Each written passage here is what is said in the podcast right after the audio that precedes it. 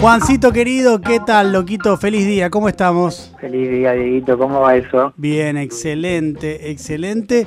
Eh, ¿Qué pasa con Chile, Juancito? Porque eh, se cae ese paradigma que tenía el liberalismo argentino como el país ejemplar, se está resquebrajando. Bueno, a ver, que charlemos un poquito de eso está crujiendo el modelo chileno, podríamos decir. A ver, ¿qué pasó? El miércoles pasado se aprobó en la Cámara de Diputados un proyecto de ley que habilita a retirar el 10% del fondo de pensiones, conocido como AFP, un fondo de pensiones administrado enteramente por el sector privado, que viene desde la época de Augusto Pinochet. Claro. Se va a lo que sería, lo que sería, perdón Juancito, la referencia a lo que hubieran sido las AFJP en la Argentina. Claro, claro, y fíjate que todo ese, ese modelo, digamos, de, pensiones privadas nace en América Latina, en Chile. Chile en ese sentido es pionero eh, en ese sistema de, pensiones privadas, ideado además por el hermano, este me parece un buen dato, por el hermano de Sebastián Piñera, el hermano del presidente. Ah, eso no lo sabía, mirá. En, eh, claro, en los 80, la época de la dictadura de Pinochet, que nunca se tocó.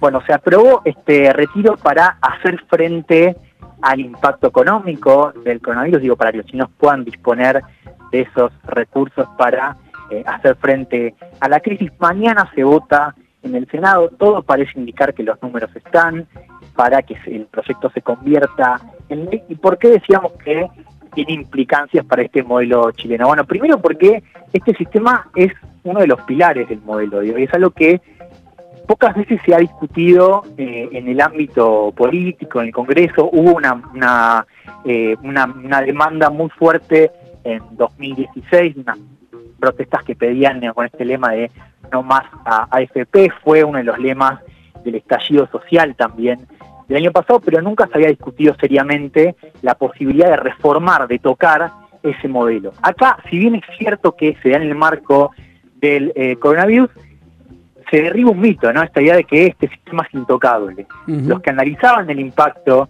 de, este proyecto, que mañana seguramente se apruebe en el Senado, decían, bueno, ahora es 10%, pero después puede ser 50%, después puede ser un modelo mixto. Y lo importante acá es que finalmente se tocó, de lo que parecía intocable, lo que parecía una regla, digamos, que, estaba consensuada por todo el, el espacio eh, político de Chile, finalmente se terminó tocando, digamos. Mirá, ¿no? Es, el, primer punto. Claro, está lo que era muy difícil de pensar en otro escenario y además una derrota también para el presidente, ¿no? Bueno, ese es el segundo punto. Vos sabés que eh, al presidente se le dio vuelta una parte importante de su espacio político, tanto la coalición Chile Vamos como dentro de su partido, ¿no? El presidente estuvo personalmente involucrado en la negociación para tirar el proyecto, incluso presentó una reforma para la clase media como una manera de eh, incentivar que los diputados propios voten en contra. No lo logró, se habla en Chile de una derrota histórica de Pinina que queda muy debilitado y que marca también, me parece, un punto de inflexión en la propia derecha. Me parece que esto también marca cómo la derecha está reaccionando también al estallido social eh, que, que salió el año pasado y me parece que esto comprueba que ese paréntesis que había tenido Piñera con la llegada del coronavirus, digo paréntesis, teniendo en cuenta toda la ola del año pasado, finalmente llegó a su fin y volvió a aparecer este clima eh, de, cambio, ¿no? que pide por un cambio en el modelo chileno. Claro, y supongo también además que eh, al allá eh, eh, allá el clima de malestar muy grande que había en Chile con todas esas protestas tan masivas eh, y además eh, reprimidas de manera tan violenta como vimos el año pasado, se le debe sumar también a un sector importante de la población el malestar por el pésimo manejo de la pandemia que ha tenido Piñera, ¿no? Con, con estos desmanejos, con estos idas y vueltas, con esta falta de en su momento tomar las decisiones que había que tomar, después de tomarlas tarde. Intuyo que eso también va a tener su repercusión, ¿no? Sí, bueno, de hecho también un poco el, proyecto eh, mostraba cómo, cómo, el gobierno tuvo una asistencia mínima en comunas muy golpeadas de Santiago y otras partes de Chile, donde prácticamente no llegó asistencia estatal, digo, al margen del, desmanejo en, la cuestión sanitaria, digo, también había un reclamo económico muy fuerte, de ahí también este proyecto que toca, decíamos, uno de los, los cimientos del sistema, ¿no? Porque acá fíjate incluso hubo una encuesta que preguntaba, primero, si la gran mayoría iba a, iba a ser eh, utilizar ese recurso de poder sacar el 10%. La gran mayoría dijo que sí. Cuando le preguntaron para qué lo iban a usar, más de la mitad dijo para comprar insumos básicos y alimentos. Claro, claro. fíjate, eso también marca un poco eh, esta desprotección estatal en, comunas muy pobres, muy golpeadas económicamente por el coronavirus. Y a Piñera, vos decías bien, digo, ya se le está cobrando ese desmanejo, pero eh, también con esta derrota muy fuerte marca un poco que este proyecto político de Piñera hoy está totalmente a la deriva.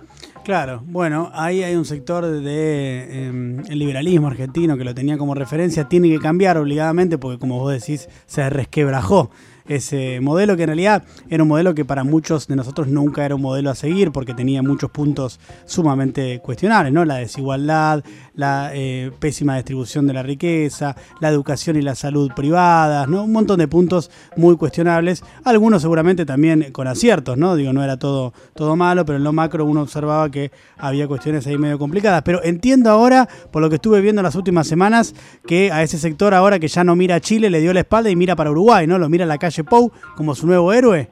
Claro, totalmente. Ahora el nuevo héroe es la calle Pou, lo cual yo fuese de la calle Pou estaría muy preocupado, digo, entendiendo cómo le fue a Piñera, yo que era este abanderado del proyecto, hay que ver también, yo soy de la calle Pou, me asusto. Sí, sí, sí. Yo le diría a la calle Pou que no se le tanto porque lo vi muy contento de dar tres o cuatro entrevistas, ¿no? Casi en hilo, y las entrevistas que le hicieron vi una de Leuco, después vi una de Viviana Canosa, era todo centro con pierna cambiada, como diciendo, Terrible, eh, sí. señor, señor la calle Pau invádanos, ¿no? Era más o menos el, el, el, norte de las entrevistas que por lo menos que yo vi. Además, digo, Pinera tiene también cierta trayectoria, ya había tenido un primer mandato, digo, la calle tiene unos meses en el poder, yo lo dejaría afianzarte un poco más antes de buscar un norte, pero bueno, también te dice un poco, ¿no? Que estos oasis de región finalmente se, terminan derribando, ¿no? Es, difícil hoy pensar en un modelo, eh, al menos para, para la derecha y diría también para, para la izquierda, me parece que también es un síntoma de, cómo los modelos en América Latina son difíciles de extrapolar. Sí, totalmente. Esa me parece que es la conclusión más acertada, ¿no? La dificultad para extrapolar y también la idea de resolver con modelos propios e ideas propias, no, no, no mirando, no anhelando tanto que sea como tal o cual país, si no, sí, obviamente observar para quizás tomar algunas ideas, pero no mucho más que eso, ¿no? Terminarlo ahí. Sí, totalmente, totalmente. Y bueno, yo dejo esa, esa reflexión, digo, de cómo lo que lo que quedó desnudo, lo que quedó expuesto en 2019, que son los límites de ese sistema, de ese modelo chileno, ahora empieza a traducirse en cambios reales, profundos, en el sistema político, en este caso en el Congreso, que decíamos mañana es el turno del Senado, todo indicaría que este proyecto se va a convertir en ley. Clarísimo, Juancito, te mando un abrazo enorme. ¿eh? Abrazo, Edito.